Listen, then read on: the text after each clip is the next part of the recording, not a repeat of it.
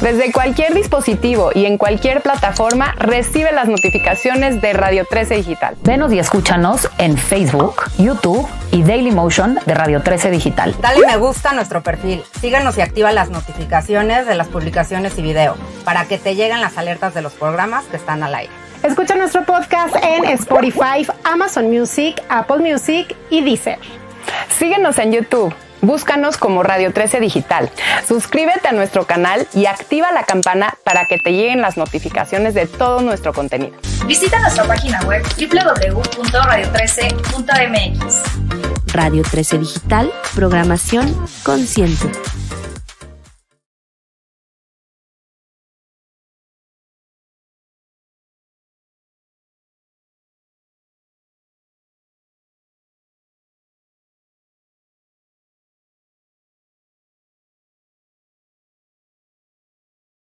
Muy buenas tardes, bienvenidos, bienvenidas. Un programa más aquí de México en mí por Radio 13 Digital, como siempre, con mi queridísima Elena Goicochea, hermanita, mi Elena, tía. Es todo, todo para mí, Elena. Todo, todo, no, sí, pues muy contenta, muy contenta de estar aquí en este espacio nuevamente, compartiéndolo contigo, Gaby, y con un invitado que les va a encantar porque va a hablar de algo Delicioso. Muy, muy delicioso. Muy delicioso. Oliver, Oliver Romo Miranda, presidente de Hipatia AC. Bienvenido con este tema tan hermosísimo que es el patrimonio cultural. Específicamente vamos a hablar de algo que, es raro que a alguien no le, que a alguien no le guste el chocolate, ¿no? Especialmente también pues el cacao. A mí me encanta porque lo uso mucho para temas ceremoniales, para sesiones también de con equipos de trabajo, porque yo creo que es una planta de poder, es una planta medicinal poderosísima, yo sí lo creo. Completamente. Y tiene muchísimos beneficios. Entonces, quédese, quédese con nosotros para este programa hermosísimo. Oliver, bienvenido. Bienvenido, Oliver. Hola Gaby, hola Elena, ¿cómo están? Muy buenos días. Pues buenos días y gracias por la invitación. En primer lugar, un saludo por supuesto para la audiencia que nos está este, siguiendo en este día y pues encantado de compartir con ustedes una vez más porque la verdad es que hemos tenido oportunidad de compartir en otros momentos, pero ahorita frente a los micrófonos estos temas del patrimonio cultural de nuestro país y poder aterrizarlo muy rápidamente en los temas precisamente del cacao, una planta efectivamente poderosa, pero muchísimo de, de ello que se convierte finalmente en el chocolate, que es el gran heredero, ¿no? Del, es la expresión cultural del cacao, ¿no? El chocolate. Así es. Así es, porque bueno, el, el cacao, para empezar, bueno, pues es eh, México es la cuna genética y cultural del cacao. Con mucho Eh, orgullo. Del primer cacao cultivado en el mundo, no quiere decir que solo se cultive hoy en día ahí, pero aquí fue el origen. Y no solamente se usaba como una bebida, ¿no? El chocolate no solo era una bebida pues muy elitista, ¿no? Porque sí, sí se le daban unas propiedades pues muy especiales que tomaban los sacerdotes y los tlatoanes y, y, y, pues las clases privilegiadas de alguna manera en la época prehispánica, pero también se usaba como moneda, como moneda de cambio. Y de hecho, en el Museo de, de Economía tienen una, una colección numismática impresionante. Los invito a ir, por cierto. Y tienen pues granos de cacao originales de la época prehispánica que se usaban como moneda. Así que pues tenemos toda una historia, toda una relación con el cacao que posteriormente, este, bueno, ha ido variando la, la receta, ¿verdad? Así pero, pero tú nos vas a platicar más de eso, porque aquí Oliver, además de ser un erudito en todo el tema de del legado cultural y, y específicamente de, del cacao, el chocolate, también es un emprendedor, un emprendedor que produce chocolate. Y déjenme decirle que es el mejor chocolate que he Oh, ya, probado. ya. Es el mejor, porque es gourmet y además lo mezcla con otras... Eh, pues otras, otros elementos mexicanos como el mezcal, como el tequila y con, con otro tipo de sabores que yo les invito de verdad a, a comprarlo porque es, es un deleite. Y a los primeros dos que nos escriban, los primeros, primeros tres que nos escriban les regalamos un chocolate. Claro que sí. ¿Solo claro uno? que sí. Pues un estuchito, ¿no? Ah, Para que lo disfruten. Ándale. Claro. Eso, es- Claro. eso de estuchito me gustó. Sí, Así es. Sí, sí, sí. Platícanos un poco, Oliver. Eh, en México, un poquito de la historia de- del cacao y actualmente en dónde se produce, en qué estados y cuánto se produce, qué, qué representa para nosotros como, como industria. Mm, Fíjate que eh, nosotros partimos, eh, yo soy presidente de una asociación que se llama IPATIA, es una asociación conformada no únicamente, pero primordialmente por internacionalistas, entonces tratamos siempre todos los, temas dentro de la asociación desde una perspectiva global. Y eso significa que eh, para el caso de, aterrizar en, en el cuestión del chocolate, que es algo tan mexicano, tan nuestro, eh, pues hicimos como un recorrido que viene desde los temas de patrimonio cultural de la humanidad, de los temas a, a ese nivel. Ustedes saben que además de los grandes monumentos que, que conocemos muy fácilmente en el patrimonio mundial, como las pirámides de, en el caso de México, Chichen Itza, pero pues también los otros espacios, casas grandes o los la casa Luis Barragán, que la tenemos muy cerca de aquí, eh, todos esos espacios que son normalmente monumentales, tenemos también los temas de más, más cercanos a la gente, que son precisamente los del patrimonio intangible que- que es, que es esta parte del patrimonio que tiene que ver sobre todo con las cuestiones vivas, ya no con pirámides que fueron habitadas, sino con el patrimonio que está vigente, que está presente, que es del cotidiano de las personas, ¿no? Y que significa mucho de la identidad, mucho de la, eh, de, de la forma de, en que nos, reconocemos y actuamos frente a terceros, ¿no?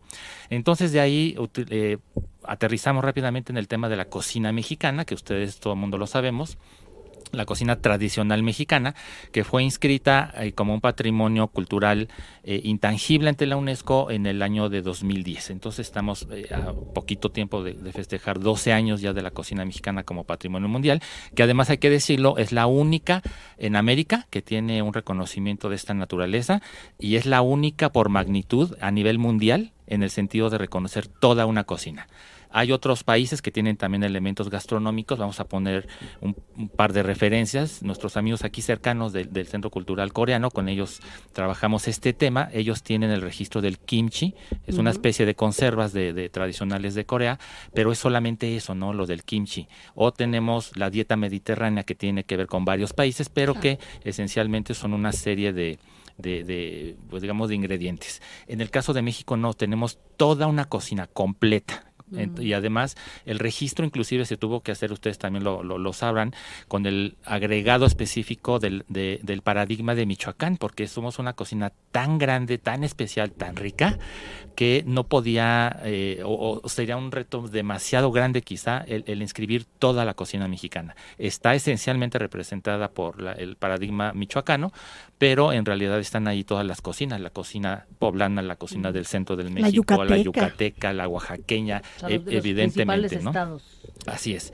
Entonces, en, en ese, en, es- en esa, en ese, en ese espacio tan amplio que es la cocina tradicional mexicana, pues tenemos una serie de ingredientes y de estos ingredientes básicos que son hoy eh, la mayoría de ellos universales, como la vainilla, como el jitomate, como el propio chile, por supuesto, eh, la calabaza, el maíz, por supuesto, somos el pueblo del maíz esencialmente, y también, por supuesto, tenemos el, el cacao, que como bien nos lo decía ya Elena, pues tenemos eh, en México es- esta zona geográfica en donde eh, nace la planta del, cacao, ¿no? Pero sí es específicamente en, en el actual México, digamos, en donde se domestica la semilla, donde se cultiva como tal, ¿no? Entonces sí hay esa parte, pero además de esa que es un tema como un poco más, más de la naturaleza, digamos, sí tenemos la parte ya 100% cultural, que es la transformación de esa semilla en un alimento, que en este caso es el, el consumo ya del cacao y del chocolate, la creación del chocolate. Ahí no me entretengo mucho, pero sí tenemos los elementos, porque a veces no se sabe mucho, pero sí tenemos en México desde siempre los elementos que nos permiten hablar de chocolate, no solamente de, de una semilla que pues, se traduce a veces la grafía en, en términos de agua amarga, este, pero sí tenemos ya en México este, obviamente la vainilla del Yucatán, este, perdón, la vainilla de Veracruz y la miel de Yucatán. Entonces, entre el cacao, la miel y la vainilla, si es- tenemos la, base del cacao, tenemos un, eh, este, un, endulzante que es la, la- la miel y tenemos un aromatizante que es la vainilla también originaria de nuestro país, ¿no? Entonces, o- a partir de esos tres elementos tenemos lo que hoy disfrutamos, obviamente ya mucho más evolucionado, como chocolate. Ok. Uy, qué no, bueno. Oye, pero déjame decirte, bueno, ya, ya no mencionamos que los tres estados que más producen Ah, ajá. es eh, Chiapas, es eh, eh, ¿Tabasco? Tabasco y Eh, Ellos dos son los principales, ellos son los que tienen más o menos entre 97 y 98% de la producción nacional de cacao. Eh, y hay otros cuatro productores, estados productores, hay un poquito en otros, pero digamos los que podemos mencionar son Oaxaca, Oaxaca. Guerrero, Veracruz y Yucatán. Son los otros cuatro, Ok. ¿no? Pero a nivel mundial, así como tenemos un dicho mexicano que es nos comieron el mandado, como que nos comieron el chocolate, porque los, Mm. el chocolate que más fama tiene a nivel mundial es el chocolate de Bélgica, ¿no? El, el belga, el, el luego El suizo. el suizo, bueno, es así como, uff, como si de ahí fuera, y el alemán también, y luego, bueno, evidentemente las marcas más eh, comerciales más grandes del mundo son americanas, ¿no? Así es. Este, entonces, Pero eso ni es chocolate, eso es, pues, es otra cosa. pero fíjate que no, el, pero no, hay, un, hay buen No, digo, chocolate, bueno, o sea, hay bueno, buen chocolate. Luego la gente cree que, o sea, el chocolate. No, bueno, luego le ponen totalmente, mil cosas, Tiene ¿no? todo menos cacao. ¿no? Claro, claro. Pero, pero verdaderamente las marcas de alguna manera más representativas y, y todo el mundo no son mexicanas. Sí es. ¿Qué sí- sí es- pasó? ¿Qué pasa? Sí, es un tema eh, eh, histórico importante y, y que vale la pena trabajar muchísimo con- sobre ello, que es mucho de lo que estamos haciendo, eh, que tiene que ver un poco con este, con esta llegada en aquellos años, digamos hace más de 500 años, con el tema de la llegada de los españoles y de los europeos en general, que pues fueron también conociendo y absorbiendo, digamos, los productos eh, del- de- del México prehispánico, ya bajo, bajo este esquema, digamos, de, la de esa época colonial. Y cuando eh, se empezó a conocer en España y a valorar y encontrarle, digamos, este gusto al cacao, porque no fue de inmediato, pero lo fueron desarrollando, eh, y principalmente porque ellos le empezaron a agregar como el azúcar mascabado que esencia- esencialmente existe en Europa. No existía el azúcar eh, de caña como en América. Allá tenían otro tipo de azúcar, pero eso ayudó a que el chocolate fuera más fácilmente consumido por ellos según sus propias dietas. Y, y esencialmente eran eh, bebidas. Hasta relativamente Sí. no tiene tanto tiempo que existe el chocolate, o sea que se popularizó el chocolate como tableta, Ah, sí. ¿Hace Sí, cuánto no más que- o menos? como 150 años. Ah, no, Ah, es tanto a No- no nivel es tanto. a nivel histórico no es tanto y, sí en España evidentemente el chocolate pues sí es es tiene- pero fíjate que lo toman líquido como dices tú pero casi sólido porque tienen ahí una, Sí. una bebida muy muy intensa muy como casi fudge ¿no? Sí, sí, y sí, muy sí. diferente de la que conocemos aquí. babeando. Pero, pero incluso fíjate, como, como dices tú, si los españoles se llevaron a España, pues muchas cosas, se llevaron la, pa- la patata, ¿no? La papa, el jitomate rojo, se llevaron chile, se llevaron muchas cosas que sí son parte de la, digamos, cocina española, ¿no? La base. Se hicieron parte de la Se cocina hicieron española, parte de la cocina. Sin embargo, el chocolate, no, el chocolate. Pasó a otras a otros países donde se desarrolló más. Fíjense que eh, hay cuestiones así históricas muy interesantes en, en este periodo también. Por ejemplo, esto, esto que mencionas de cómo el chocolate es mucho más espeso, que hay hasta dichos alrededor de eso, ¿no? Cuando dicen las, claras, las cuentas claras y el chocolate espeso. Sí. Eh, Sí, sí. Y seguramente nuestros amigos, vamos a hacer, hay unas churrerías muy famosas históricas aquí en, en- en la Ciudad de México. eh, Como eh, la del Moro. Esa, esa iba a decir. Eh, que que eh, ahí si tú pides un chocolate español o un chocolate francés hay una diferencia tanto en, en el dulzor como en, en la amargura, ¿no? Del, del, de- y, eso, y eso es por qué. Porque efectivamente España, al tener el, el, digamos, el monopolio colonial de la explotación, en el caso de México, del, del cacao y chocolate, para ellos sí ya era un producto de lujo, pero aún así, pues siendo la corona, tenían acceso a mayor cantidad de cacao. A los franceses ya les salía muy caro porque se los Ah. vendían los españoles. Ya le hacían más Entonces aguadito. lo hacían más, más le echaban aguadito, más. le echaban Ah, más agua. Cosas. Tiene su porqué. Sí, sí, sí. Ah, mira. Y, y- y hay otras cuestiones, por ejemplo, pues está más o menos ubicado que eh, en la antigua Prusia, eh, hoy Alemania. Ahí es donde se, precisamente se empezó como a maquilar la idea de la tablilla de chocolate. O los suizos que le agregaron eh, La leche. eh, la leche para hacer este chocolate con leche, este chocolate suizo que también es muy conocido. Y, y otros aportes, ¿no? Que son importantes en, la- en esta historia de, de cómo el chocolate fue conquistando al mundo y cómo le fueron rindiendo tributo, ¿no? Los distintos países, las distintas culturas, para enriquecer más esta historia del, eh, del chocolate y su universalización. Fíjate que yo una vez escribí un artículo que cómo se relacionan las emociones y los sentimientos con la comida y con los sabores sobre todo. Y cómo en los dichos populares incluso la- eh, es- esas palabras, por ejemplo, estás salado es que estás de mala suerte, Ah, ¿no? O qué claro. dulce eres es que tierno, qué, qué, qué amable y qué amarga, qué vieja tan amarga, ¿no? Mm. Es- Sí, sí, sí, claro. ¿no? Sí.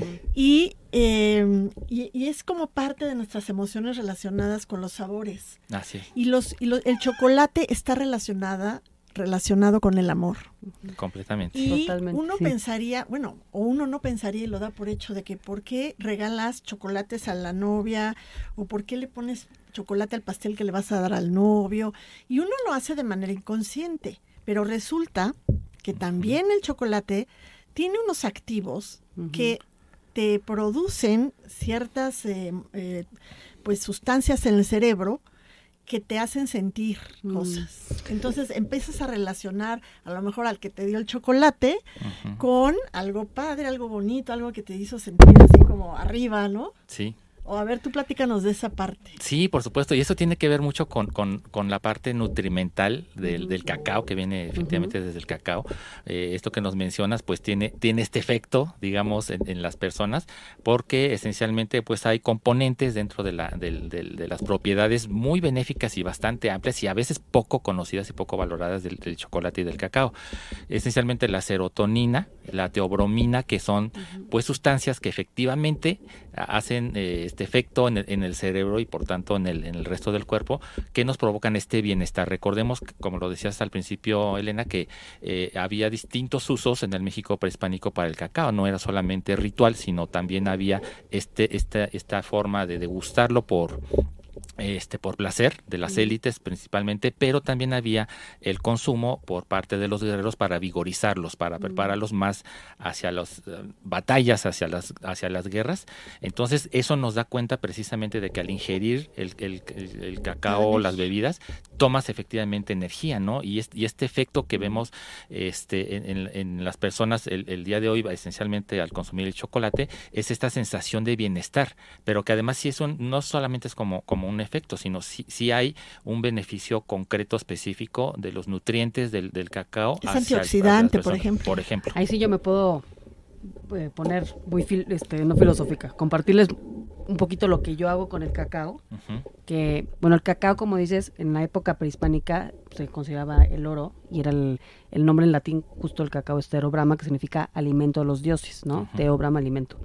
Teo, Dios, brahma, alimento. Entonces, actualmente se están rescatando estas costumbres, cosa que está maravilloso, porque lo que hacían nuestros ancestros era tomar el cacao, pero en dosis muy fuertes, que eran en- se preparaban en dosis ceremoniales, y justamente lo que hacían con el espíritu del cacao y con lo, lo poderoso que es la planta, porque es una planta poderosísima, era abrir el corazón. Y a partir de esa apertura poder tomar las mejores decisiones por para el pueblo, ¿no? Entonces se utilizaba por ahí. Pero también es un, como decimos, está de moda, pues un superfood. El Ujú. cacao es un superfood que tiene 14 veces más antioxidantes que muchos tés verdes, nos ayuda para el sistema circulatorio, para riñones, es un ansiolítico natural, antidepresivo natural, tiene mil, mil, mil beneficios. Y te sube el ánimo. Impresionante, te sube el ánimo, eh, este, para el sistema también digestivo, ¿no? Es, es, es una maravilla y nos da como esa energía que no es como la del café que te da como la taquicardia y estás así como, sino que estás como, como feliz, ¿no? Yo Sí, creo que es un sí, alimento sí. para el corazón, verdaderamente sí lo creo y que es un alimento súper especial, súper sagrado. Entonces yo lo que hago eh, desde hace muchos años es compartir estas ceremonias de cacao, utilizando el cacao que se prepara eh, de una forma muy concentrada con ciertas especies como chiles, cardamomo, etc., que lo que hace es como tener mayor, Potencial. potencializar el sabor y empezar a construir un viaje a- hacia cada uno de nosotros y pasar de la mente al corazón. Entonces, a eso me encanta porque yo estoy feliz de que estemos hablando de este tema porque el cacao es una, para mí, una medicina maravillosa. Oye, cuando haces esas sesiones, ¿cómo sale la gente de ahí? ¿Cómo entra y cómo Ah, sale? pues vayan, vayan. no, pero No, sí. para ir. No. Invítanos para Verdaderamente, para, mira, para animarse más. Digo, no, no es como hacer, o sea, no es una ayahuasca, ¿no? Pero es una planta de poder muy poderosa que puede llegar a ser tan profundo como una ceremonia, ¿no? Con, un- con un- una Bien planta más, más fuerte. Sí, sí, y obviamente pues se hace en, en una forma o de, de manera grupal, entonces empiezas también a tener este, esta conexión con, con la tribu, ¿no? Y a mí me encanta que estén surgiendo estas ceremonias porque hemos hecho, eh, bueno, yo lo hago con, con mi equipo, pero hemos hecho desde ceremonias de todo tipo para gente que acaba de fallecer, gente que se va a unir, gente o bautizos de todo tipo, cumpleaños, etc. Y ya no es como el, el tomar alcohol y nada más desconectarnos o conectar desde un lugar inconsciente, sino es conectar desde un lugar totalmente consciente y real, ¿no? Y vulnerable. Entonces, es una planta como súper, súper amorosa. Y la verdad que las experiencias han sido verdaderamente transformadoras. Ya saben todos los que han ido conmigo, que yo creo que todos somos vehículos y que el- el- al final el cacao es una herramienta. Entonces, yo los invito. Tengo una, va a ser aquí en las oficinas de Radio 13, el 25 de agosto. Apenas voy a sacarlo, pues pero apúntense, apuntarnos porque hay apúntense. cupo limitado. Claro. Sí, sí, sí. Y entonces pues se pone muy lindo porque cantamos en vivo y es toda una experiencia muy inmersiva, vivencial. Este, y la verdad que a mí me ha traído grandes, grandes beneficios y me encanta. Oye, y bueno, para antes de, de seguir con este tema comercial que también tenemos que abordar, Sí, sí. eh, a ver, el, hay tres como neuroquímicos en el cerebro muy importantes. Uno es la serotonina, otro es la dopamina, otro es la oxitocina. La serotonina que te produce el cacao, que hace que se produzca más serotonina en el cerebro, tiene que ver con las relaciones también, como la forma como te relacionas con el mundo y con los demás, ¿no? Entonces, esa parte relacionada con el amor, que tú decías y que a, a nivel comercial se ha explotado mucho, pero tiene su profundidad, tiene su razón. Y otra cualidad del chocolate, bueno, del cacao, porque también hay que fijarse qué consume uno. Hay unos que parecen chocolate y a lo mejor, ah, pues voy a comerme esto porque tiene, no, no, no, y a lo mejor esto nada más tiene colorantes, grasas y quién sabe qué. 70%. Y, y quién sabe qué. Entonces sí hay que fijarse que tenga un buen eh, Porcentaje. porcentaje de cacao y no tanta azúcar, no tanta grasa y no tanta leche y no tanta todo, ¿no? Pero también tiene una, una cualidad y es que te ayuda a concentrar. Y yo a mis hijas cuando tenían exámenes, en el a la hora de desayunar o cuando era más tarde el examen, les decía, como 20 minutos antes del examen te comes un pedacito de esas tabletas que son como 80% cacao, o 70 o 90 más o menos, y te comes un pedacito.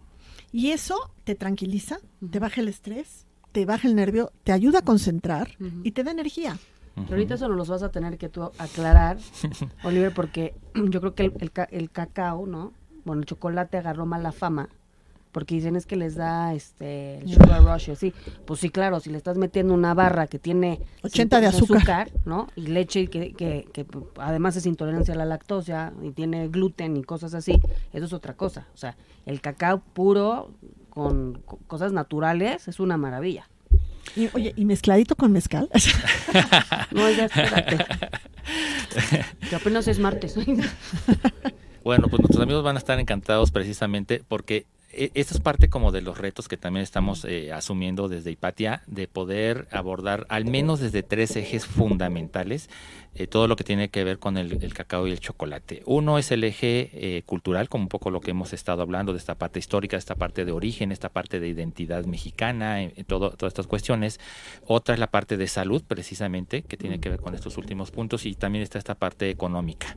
Son tres ejes, digamos, fundamentales que lo hemos impulsado, inclusive a nivel de políticas públicas. Estamos normalmente en comunicación con las autoridades, con los legisladores, para impulsar precisamente eh, pa- parte de, de- de- de este, de- estos eh, trabajos a través de la comunicación, como ahora esta oportunidad que tenemos de compartir en estos micrófonos, que la gente sepa, porque esa es una de las cuestiones de los mitos, voy a decir un, ahora sí como raro, mitos a medias. ¿Por qué? Porque efectivamente cuando tenemos algo que nos dicen, bueno, es chocolate, pero cuando resulta que no es chocolate, entonces sí tiene estos efectos negativos que, que normalmente se le atribuyen. Esto desde que a los jóvenes les saca barritos, eh, de que engorda, pues sí es verdad, por supuesto, pero es verdad cuando no es chocolate. o cuando está mezclado. Con- Cuando, cuando normalmente un, un chocolate debe Pues tener un chocolate esencia- que no tiene la calidad. que no tiene la calidad efectivamente, pero también hay mucho chocolate que, pues ahora digamos, este, hablando, usando el término chocolate fake, ¿no? Chocolate falso. Eso es normalmente lo que se conocen como sucedáneos y donde no hay un porcentaje mínimo de eh, contenido de cacao. Habitualmente, eh, de conformidad a la norma oficial mexicana respectiva, este, debe tener por lo menos un 35% de contenido de cacao para que pueda llamarse efectivamente chocolate. Por lo menos en 35. cuanto a la norma internacional. La norma mexicana. La norma. la norma oficial mexicana. Entonces, cuando tenemos, porque sí hay muchos productos que, no- inclusive los que tienen cero cacao, tienen 10%, a- a- a- esos son demasiado bajos, esos ahora sí que pues pueden ponerle, y, y eso si está por ley, tienen que ponerle sabor a chocolate, pero no significa que sea chocolate. Barra sabor a chocolate, alimentos ¿Cómo sabor a chocolate, co- cobertura sabor a chocolate, todo eso son sucedáneos. Todos, todos esos son sucedáneos, Mm. este, y- pero sí necesitamos que esté por lo menos 35%, y me refiero a un chocolate con leche más o menos, que tendría un 35% este, mínimo, ¿no? Como para Incluso, que de ahí que- en adelante pueda considerarse chocolate. El chocolate en polvo que le ponemos en la leche a los niños, generalmente de chocolate tiene poco. Tiene poco porque es, es, es, es- es- normalmente es cocoa o está hecho Pero con muy- base de cocoa y vamos a diferenciarlo para pro- procesar la, la semilla de, de cacao, eh, esencialmente ya que está tostado y todo ello, se extrae la grasa o manteca de cacao como la conocemos, que es una manteca que si la usáramos en vez de los aceites normales no habría problemas del corazón, eh, créanme. Es, es la- es la- es- es muy superior inclusive, por ejemplo, al aceite de aguacate u otros. Y se puede freír. Se, no se puede completamente. Así es, tiene, uno, tiene un Nomás la usamos para los labios. Pero este, e- efectivamente está muy reducido. Finalmente no es una grasa, digamos, económica. Entonces, por eso también no, no se puede este, generalizar su, su consumo. Pero eh, este, eso es lo que se extrae del cacao y entonces nos queda ese, ese cacao ya sin la manteca de cacao, que es lo que molido se convierte en, el, en la cocoa y que entonces se va normalmente a este consumo a través de las, de las bebidas para... eh, para preparar este eh, pues bebidas sabor a esa sí está chocolate buena. Está buena dependiendo, casi no, el, el- ¿No? la cocoa tiene poco contenido, pero Ah, sí. pero sí lo sí sí sí está bien. Este y la manteca de cacao es la que también se utiliza para hacer el chocolate blanco. Por eso también muchas veces hay personas que consideran que el chocolate blanco no es un chocolate porque no, no contiene sólidos de Sí, cacao. claro. Pura grasa. Ay, Pura grasa, pero no es una grasa mala, pero no tiene Bueno, está bien no saber que por lo menos no es una grasa la- mala. La parte interesante también es, hay muchas cosas que aquí hemos aprendido también en México, en, mí, en el camino y en la vida, que luego hacemos cosas pensando que no son tan malas y son gravísimas para la salud, ¿no? Sí. Entonces, qué bueno que, que hay que aclarar eso. El, el chocolate blanco no tiene nada de chocolate, nada de que hay mis propiedades y que me estoy tomando. no. O sea, Oye, oye, Oliver, ¿y el buen chocolate? Bueno, vamos a hablar del chocolate en general. ¿no? O del cacao. El consumo en México, para ser un país que es el origen del cacao y del chocolate, y que es tan, bueno, somos tan afectos a, a- a los sabores del chocolate, porque creo que no he conocido a nadie que no le guste. ¿Por qué es tan bajo el consumo en México per cápita? ¿Es por el precio o por qué es? Y platícanos un poquito comparado con el resto del mundo. Es, es un, eh, una serie de factores. Uno sí tiene que ver efectivamente con la economía. Normalmente eh, adquirimos, digamos, una caja de chocolates y pagamos 100, 200 pesos, 300 más o menos por ahí. Pero eh, pocos, poco nos fijamos en que a lo mejor tiene 100, 150 gramos de, de producto, lo que significa que el kilo debe estar arriba de los mil pesos. Entonces, si compráramos los chocolates por kilo, sí veríamos fácilmente que no es un producto eh, barato, sino que pues sí tiene, tiene un costo. Pero eh, eh, e- eso es por un lado. Entonces, consumir chocolate auténtico mm, eh, no tiene que ser así de caro, pero también no estamos tan acostumbrados a, ello. Hay poco acceso porque también hay poca producción en México, terriblemente, porque pues siendo esta cuna del, del cacao y sobre todo del chocolate, sí tenemos una producción sumamente eh, baja en la actualidad. Estamos alrededor de los 28 mil, 29 mil toneladas anuales entre los estados productores de, cacao, de producción de cacao. Este, y, eh, y, y eso ha, eh, ha sido algo que ha ido a la baja desde hace un poco más de 20 años. Hubo problemas esencialmente con la producción por varios factores, entre ellos el hecho de que las plantaciones se, hicieron viejas y no se han renovado com- como, como debe de ser, entonces obviamente merma la producción de, de esas plantaciones y sobre todo un, programa, un problema fuerte que eh, eh, está relacionado con una plaga que se llama monilla, que llegó eh, pues de, de otros lados, pero no hubo suficiente, digamos, precaución para, para proteger las plantaciones Quizá no se podía evitar al 100, pero tampoco se hizo mayor eh, trabajo para evitar esa, es- esa merma. O Entonces sea, no había ha tanto incentivo muchísimo. para seguir produciéndolo y me- optaron por producir otras cosas. Eh, no, porque normalmente la, la- la producción de cacao, la- económicamente hablando, una hectárea de cacao es mucho más rentable que una hectárea de café, por ejemplo. Pero, eh, pero sí no ha habido como, como esto y quizá quizá tenga que ver también con el hecho de que las eh, chocolateras eh, mexicanas fueron desapareciendo desafortunadamente la mayoría de sí, ellas. Es, es muy verdad. Sí, las han ido absorbiendo las, las eh, internacionales. Sí, muchas han desaparecido. Este, ubicaríamos, por ejemplo, eh, quizá históricas, el café, el café, perdón, el chocolate presidencial, que se el, el chocolate express. Sí, sí. eh, eh, entonces, la Larín, la no sé si sigue haciendo. Ah, la Azteca, claro. La Azteca, todas estas, este, eh, digo, y, existen todavía algunas, ¿El desafortunadamente. chocolate este de la no. abuelita sigue siendo mexicano o ya también la absorbieron? Ya tiene muchos años que es propiedad de Nestlé. Este, y, y, es- y- y- Sí, no y está bien, es representativo, Ah, ok. pero pues bueno, no podemos pensar que es Bueno, un pero para chocolate no muy hablar de marcas específicas, este, hablando en general de producción, México está, digamos, bajo a como podría estar en producción, pero también en consumo, porque ¿cuánto consumimos per cápita en México al año de, de chocolate? Pues la verdad es que también es un, un- un gran, eh, una gran deuda que tenemos con nosotros mismos. Estamos aproximadamente entre los 700 y 800 gramos, máximo ha sido 800, 800 gramos anuales per cápita de consumo, lo cual es sumamente bajo porque si nos comparamos, ya no digamos con Europa o Estados Unidos, aún dentro de la región latinoamericana, de países como Chile o Argentina están por arriba de los 2 kilos, 2 kilos y medio, o sea, en- tres veces más que México. ¿Y en. Europa? En Europa, bueno, están como de los 8 a los 12 kilos, ¿no? Eh, los alemanes, los suizos tienen un, co- un consumo muy grande y yo no veo que, que estén necesariamente malnutridos. O sea, no es un producto malo, Hombre. eh, es, es y un sabes que consumo también bueno. yo creo que influye mucho el invierno, ¿no? Como Sí, que sí, te dan el ganitas. Así te es. da mucha Te dan más ganas. energía. Eh, Eso sí es cierto, en el caso de México tenemos una división, digamos, natural entre mayor consumo y menor consumo. Eh, hacia los estados del norte se consume principalmente en invierno, cuando les cae nieve en Chihuahua, Durango, en- en, en Mm. ellos sí consumen, pero el resto del año pues es mucho calor y naturalmente no lo, no lo consumen tanto, aunque sí hay siempre consumo, ¿no? En los estados del centro y del sur es mayor por la disponibilidad y porque el clima nos, nos es más fácil el consumo de chocolate. Pero, por ejemplo, yo creo que hablando del tema medicinal, una barrita, un pedacito de chocolate en vez de muchos ansiolíticos, antidepresivos y etc., pues yo creo que sí, la inversión vale la pena, ¿no? Completamente, la verdad es que la gente una, no sabe. un- una recomendación que, que, que es, eh, es muy buena siempre este, atender es el, este consumo. eh, si no lo quieren diario, no, aunque sí puede ser perfectamente Un compatible. cachito, no diario, una, una, una pieza de 10 gramos de chocolate.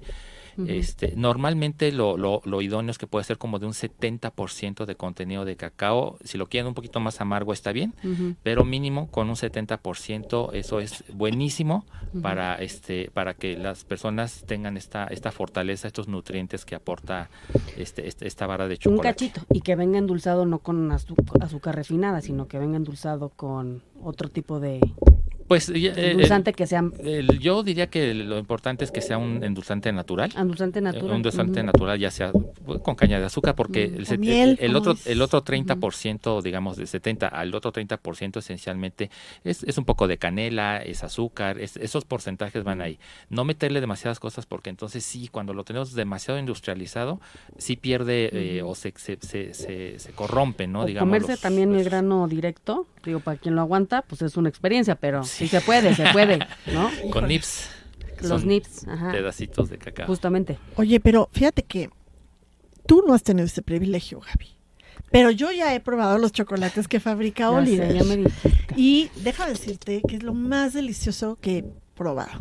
Porque yo soy chocolatera, pero esos chocolates, bueno, no me acabé la caja porque, pues, me dio pena. Me dio pena. pero, pues, la próxima vez, Oliver, mejor dime dónde los puedo, dinos ahorita dónde los podemos adquirir para poder comer todos los que nos dé la gana. Mm, Claro que sí. Qué pues delicia. es- es- esta parte la comento muy muy rápidamente, si tenemos todavía un, un momentito. Eh, como parte del trabajo que, que decíamos, también está esta parte económica, porque desde luego que también pensamos en que al impulsar la cultura, al impulsar la, la nutrición, la salud, pues tenemos que también ser responsables y abarcar la parte de desarrollo económico, de bienestar de las personas desde esa perspectiva, ¿no? Entonces, no podemos decir, ah, qué bueno el, el cacao y pensar que los productores en Tabasco o en Oaxaca o en cualquier estado, este, se les paga muy poco por, por la producción, que siempre es un problema, ¿no? Entonces, sí tenemos que pensar en que la cadena productiva tiene que ser bastante sólida, bastante fuerte, porque además sí hay una industria en México y a nivel mundial. En México está aproximadamente eh, el mercado del chocolate en México en 30 mil millones de, pesos anuales.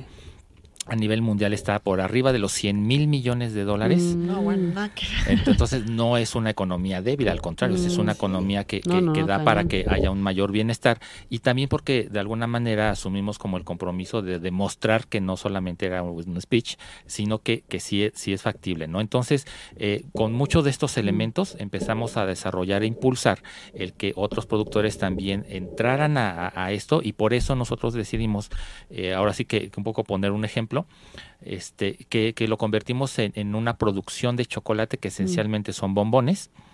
Este, y que está dividida como en dos líneas. Una línea que es la línea nacional, desde luego siempre es chocolate mexicano, y el, el ganache o relleno eh, va representando a distintas entidades federativas de nuestro país. Entonces, Que al decir bombones no te refieres a malvavisco, porque luego lo No, no, no, no, no. sino al bombón es el, el como chocolate pequeño, Que, ¿no? se, que se Como- le sale adentro cosas. del bombón, el chocolate relleno, Sí. digamos, ¿no?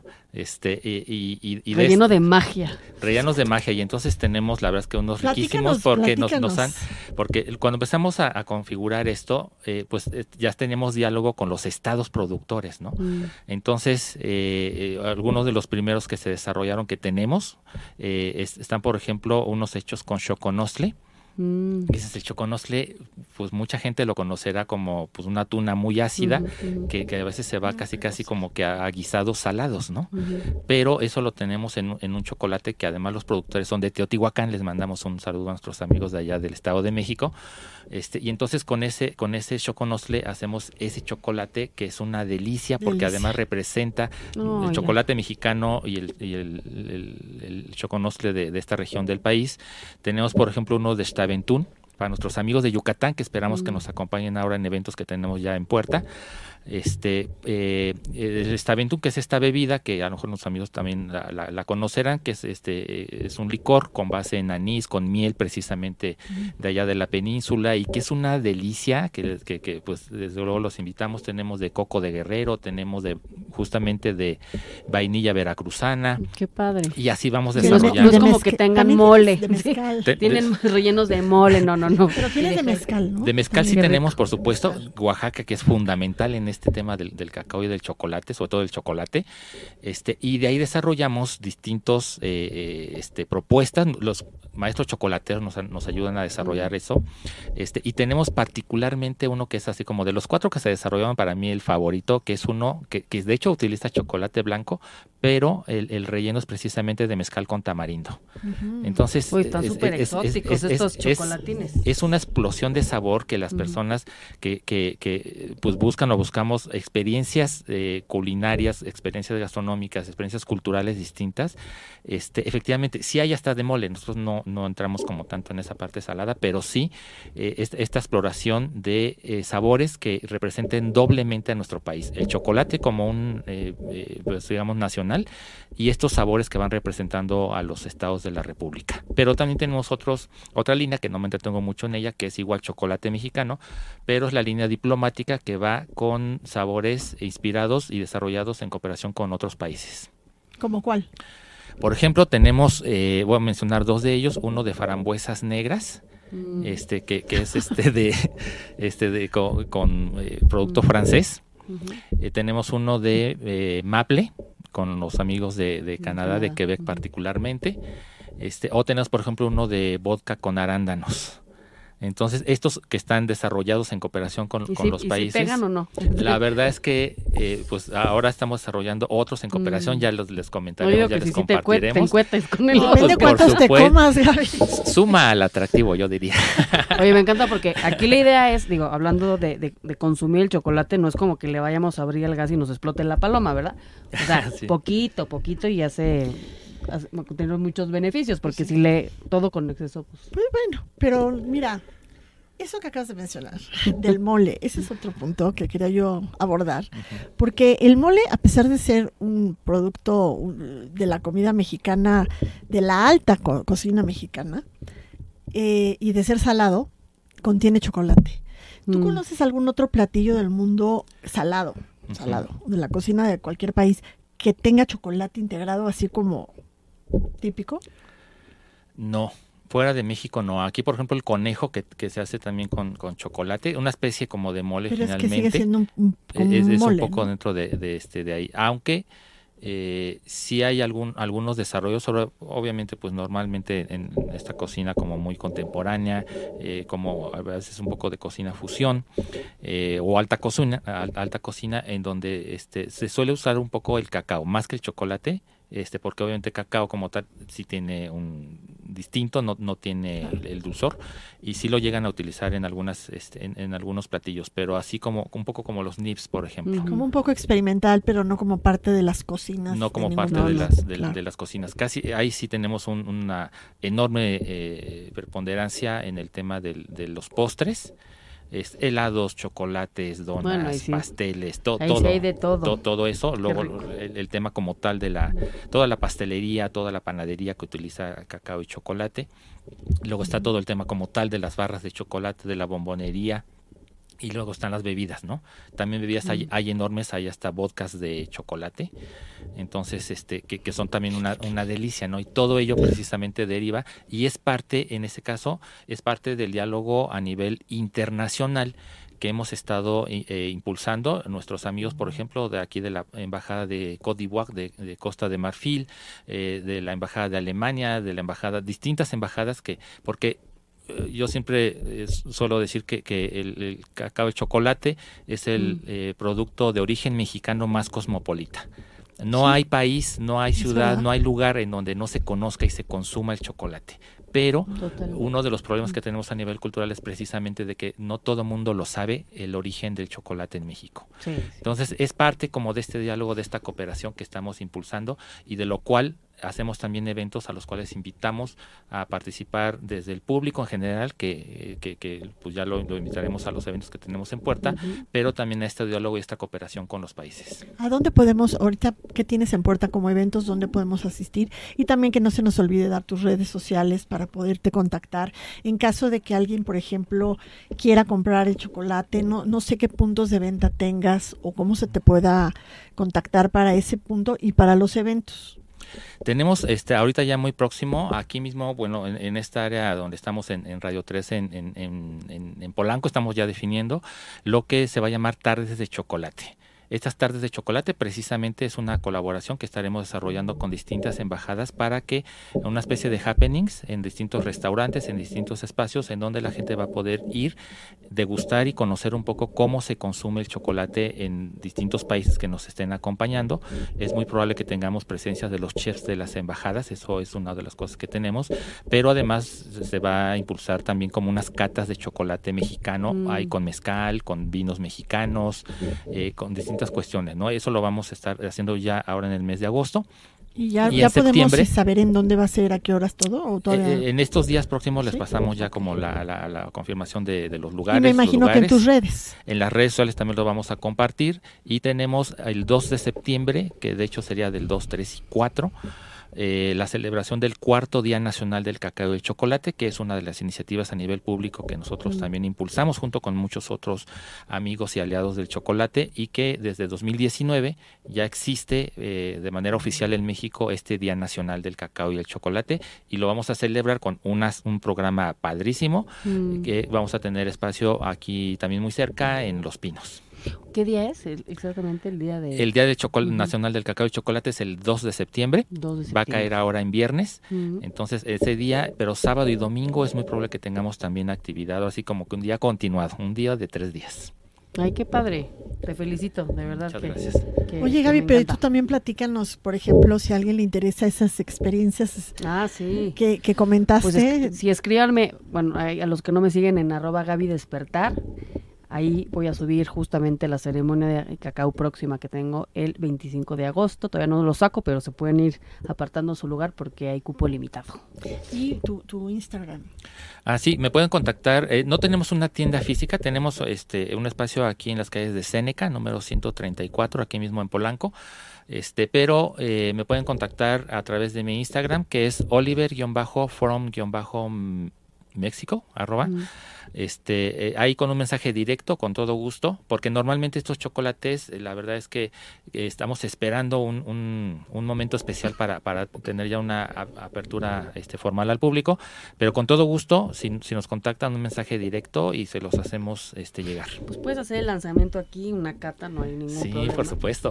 De la vida, ¿eh? Nosotros y los muchachos aquí de producción, Claro. encantados de ser parte. La verdad es que sí es una oportunidad también como mexicanos en general de reencontrarnos con este, este, este, ver con otros ángulos, conocer mucho más de esta cultura del cacao y el chocolate, que insisto, el chocolate es la expresión cultural del cacao Mm. y, y eso sí es un hecho en México y tenemos nosotros la oportunidad de ser unos grandes, eh, no solamente digamos difusores, embajadores de ello, sino también de participar de este crecimiento, de este beneficio de salud que, que tenemos y también de participar en la cadena productiva. De hecho, pues si hay oportunidad, si entre nuestro eh, radioescuchas nos, hay gente que se dedica a los temas del cacao y el chocolate, pues contáctenos y seguramente de manera conjunta podemos impulsar, invitarlos a los eventos en los que estamos Mm. este, haciendo, porque ya lo decíamos, no solamente está aquí en la Ciudad de México, sino a nivel nacional e internacional.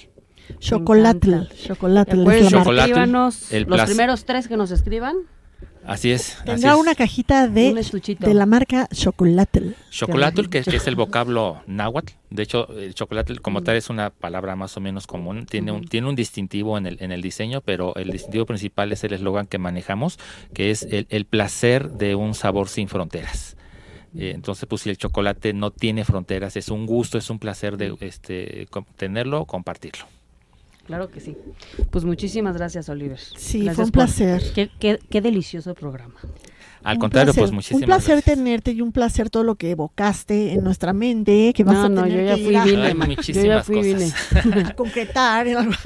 Me encantó, me encantó. Sí, Siguen sí. a Oliver, Oliver from Me- Mexico, con guion bajo, Guión bajo, Oliver guion bajo. para que te sigan ahorita en redes. México, en Instagram. Gracias, gracias Oliver, gracias a nuestro público, Elena. Un besito, Ivonne. Le mandamos un besito que se mejore, que andaba ahí malita, pero le mandamos un besito con mucho, mucho amor. Gracias a todos, nos vemos el siguiente viernes aquí en México, en mí por Radio 13 Digital.